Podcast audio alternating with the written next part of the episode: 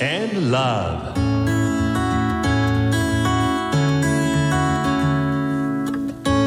サウナをこよなく愛する私豊沢ひとみが素晴らしきサウナの世界をご紹介するコーナーラブサウナ。このコーナーではサウナの魅力豆知識そして各地のさまざまなサウナとその周辺のカルチャーまでゆるりとお届けします。もいこんにちは。もいはフィンランドの挨拶で使われる言葉です。フィンランドといえばサウナ文化発祥の地ということで私がずっと行きたかったフィンランドブランドのお店に行ってきました。表参道にあるラプアンカンクリというお店とヒュバマトカというお店です。ラプアンカンクリはフィンランドの西部にある人口1万5千人ほどの小さな町ラプアで100年以上続くテキスタイルブランドなんです。ウールやリネンは天然素材が使われていて高品質なヨーロッパリネンの証マスターズ・オブ・リネンにフィンランドで唯一認定されているブランドでもあるんです。こちらの表参道の店舗にはタオルやバスローブランチョンマットやポーチなど本当に様々なアイテムが置かれています。ターバンタイプのサウナハットがあったりだとかあと動物たちがサウナに入る様子がデザインされているサウナマットなどサウナグッズがたくさんあってどれも欲しくなっちゃいました。で今回は巾着がついていて持ち運びに便利な大きめのバスタオルを買ってみました。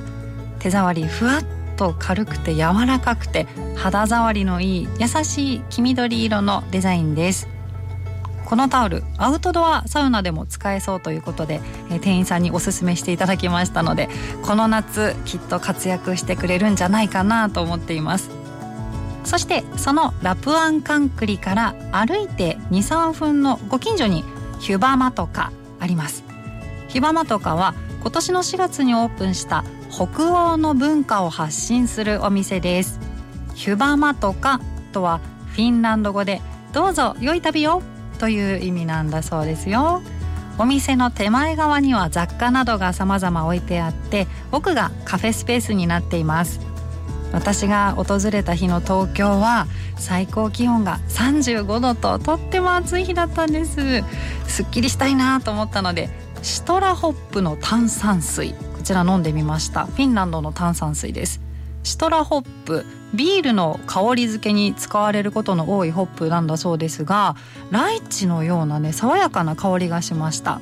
でこの爽やかな香りと喉越しがねサウナの後に合いそうだなというサウナドリンクにしたい一品でしたね。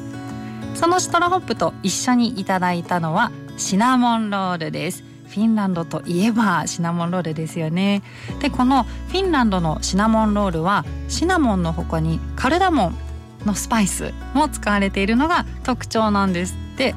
でヒュバマとかのスタッフでフィンランド出身のノーラさんという方が監修されたそうで日本ではなかなか手に入らない粗挽きのカルダモン。こちらを使うことで本場フィンランドの味を再現しているんだそうです。